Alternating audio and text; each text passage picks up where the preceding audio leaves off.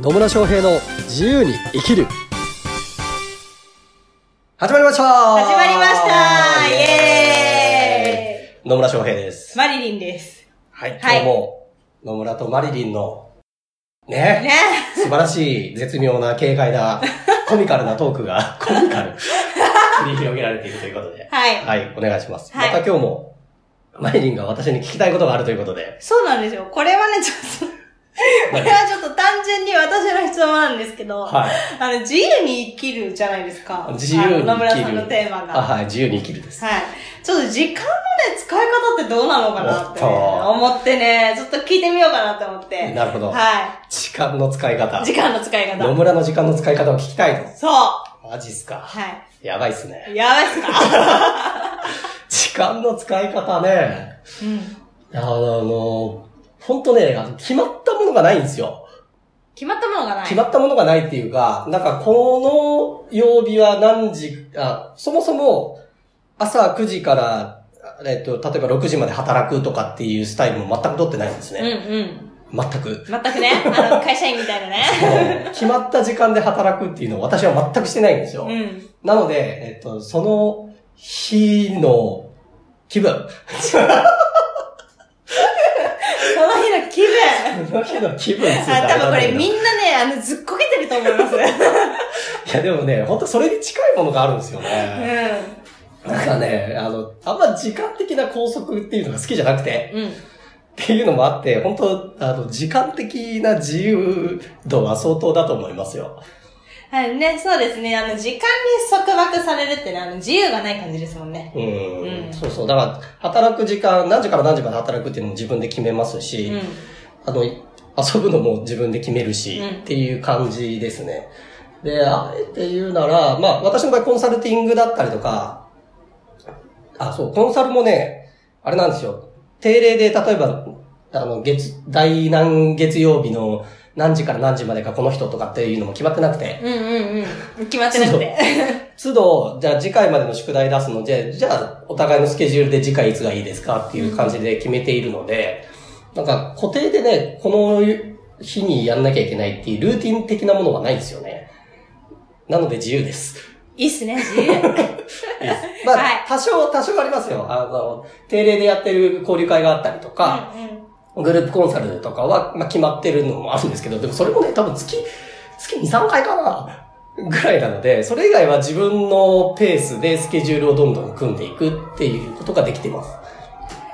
いいですね。いいいいでですすよね。 ね。あの、普通の会社員だったら、あの、会社の時間に合わせて、スケジュールを組まなきゃいけないっていうのうんうんうんがあるから、まあね、そそうやってね、自由に働くっていうのをね、テーマにし、テーマっていうか、自分のね、人生のテーマにするんだったら、まあそういう働き方もありかなっていうね。そうです思いますねね。そう。まあ、働き方はいろいろだと思いますよ。うんうん。だから、えっと例えばこ、あの、サラリー、サラリーだっていうか、会社員の方、勤めてない方で、個人でね、起業している方でも、朝からは、晩までっていうとわかんないですけど、うん決まった時間をしっかり働きたいっていう人だってもちろんいて、それもそれで、すごいなと思いますし、すごいなってなんだ よな。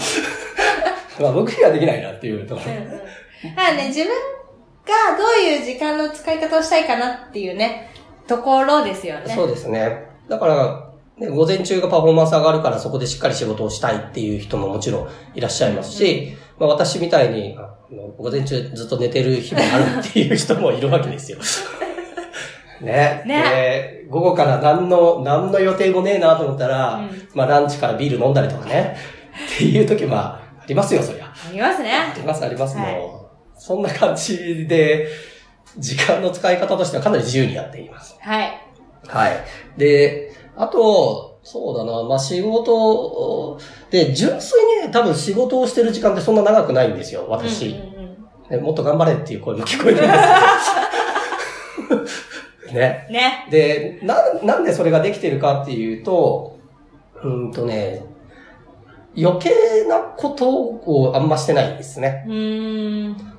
例えば、コンサルティングをするっていうと、まあ、いろんなスタイルあるんで正解じゃないですよ。正解があるわけじゃないんですけど、私のスタイルは、コンサルティングをするって言った場合って、ほぼほぼ、その、対面で会ってる時間だけなんですようんね。うんうん。、で、別のコンサルの方だと、なんか準備したり調査したりとかにすごい時間を、その、かけた上で、ミミーティングというかコンサルティングをして、またそこで調べてとか、あるいは成果物作ってっていうのでレポート書いたりとかっていうのをやられてる方もいると思うんですけど、うんうん。私そういうの一切ないんでね。ないんですね。ない です。ないですが、それでも、ちゃんとその人たちが成長していくっていうのができるようになっているのうんうで、んだから、なんでしょうね。そういう準備とかっていうのがあんまりかからないような働き方をしてるっていう感じ。いいっすね。いいっすね。そう。 で、あとは、時間の使い方、どういうところに時間をじゃあ多く使ってるかっていうと、実際にコンサルティングをしてる時間ってそんなにすごく長くはなくて、うんうあん、とやってるのはね、人に会うっていうことを。人に会うね。ん、人に会うに時間を結構割いてますね。大事ですね。うん。なので、例えば交流会とかもね、うんう結構行ったりするんですよ。ん。ね、あの、フェイスブックでね、野村翔平さん、この交流会に参加し ますね。ダーって出てくると、おーみたいな。そうそうそう。あのまあ、純粋に人に会ってね、いろんな人と話すのは楽しいですし。うん。で、まあそこからビジネス生まれるかもしれないし、生まれないかもしれないですけど、まあただ、そうやってこう、何回も会っていくうちに信頼関係できてきたりっていうのがあるので、まあ人に会うようにはしてますう。ね。うんんうんうんうん。いいっすね。いいっすね。人に、うん、私も、あんうん、そうですね。私はどうかなっていうと、私の時間の使い方は、あの、午前中はほぼほぼ寝てて、まあ夜で勤、夜勤の仕事してるからね。そう。で、まあ夜になって、仕事行って、患者さんが寝て、から、自分の仕事しますね。なるほうん。もうそれまでには、あの、職場の仕事全部終えてるど。んなで。るほどね。 そう。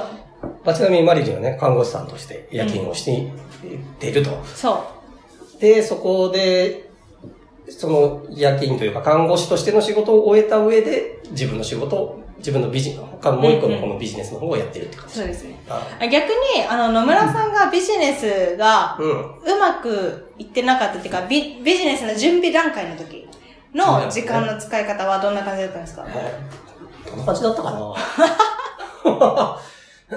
あーっとね、当時は、うん。あ、もちろん人に、あ、人に会うか。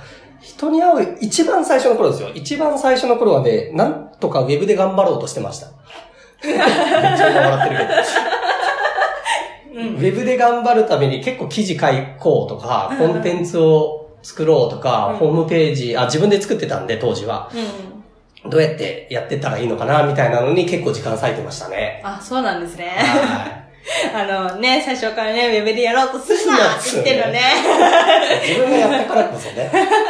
で、そこから、あそうじゃないなっていうのが分かって、 まあもちろんウェブも重要なんですよ。重要なんですけど、直接人と会う方が早いし、 うん。うん、ニーズもね、ちゃんとその場で取ることができたりするので、うんうっんていうので、直接的に会うっていうのを、時間を広げていったところ、ビジネスがうまくいったっていうところもありますかね。うん、なるほど。そうそう。で、あと、時間使ってるのっていうと、自己、あの、自己投 資自己投資ね。ね自己投資。学ぶ、学ぶっていうことをすごくしてます。そうですね。あの、学ばないとね、いいものを提供できない。そうですね。ね今年はまだそれほどでもないですけど、うん去年、2018年、私ね、セミナーに、確かね、80日ぐらい行ってんですよ。 80日う。ん。朝から晩までのセミナーに、365日中の80日ぐらい行ってるんですよ。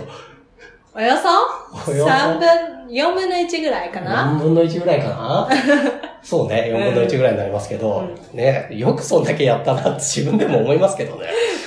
ねえ。ねすごいわ。朝から晩までどころかね、朝から朝までみたいなセミナーもあったからね。ねえ、あの、まあ、1日でね、4日間ぶっ通し1日でねそうそうそう、あったりとかね。いうのもやってて、 まあそこで、こう、いろいろな自分のうんスキル的な部分だったり、まあ人間性っていう部分でも成長うんできてるからこそ成果が出てるのかなっていうのもあるので、うんうん。まあ、こういう自己投資だったりとか、まあ自分の成長のためにいろいろ学ぶっていうところにもかなりの時間は費やしてます。素晴らしいですね。はい。まあはなかなかね、年間で80日セミナー行ってる人ってそういないと思うんだけい。そういないですね、あの、ど、ねう、んちょっと頭がね、おかしいかもしれないですけど。うん、だいぶおかしいと思います。はいでもまあ好きでやってるんですよ、それもね。うん。なんか学ばなければならないみたいなんじゃなくて、なんか興味あったら受けてみようかなみたいなんで、なんか上海でやる、じゃあ上海行ってみようかな、みたいな感じで。聞いた上海。そんな感じでね、えー好きなことはやってます。はい。ね。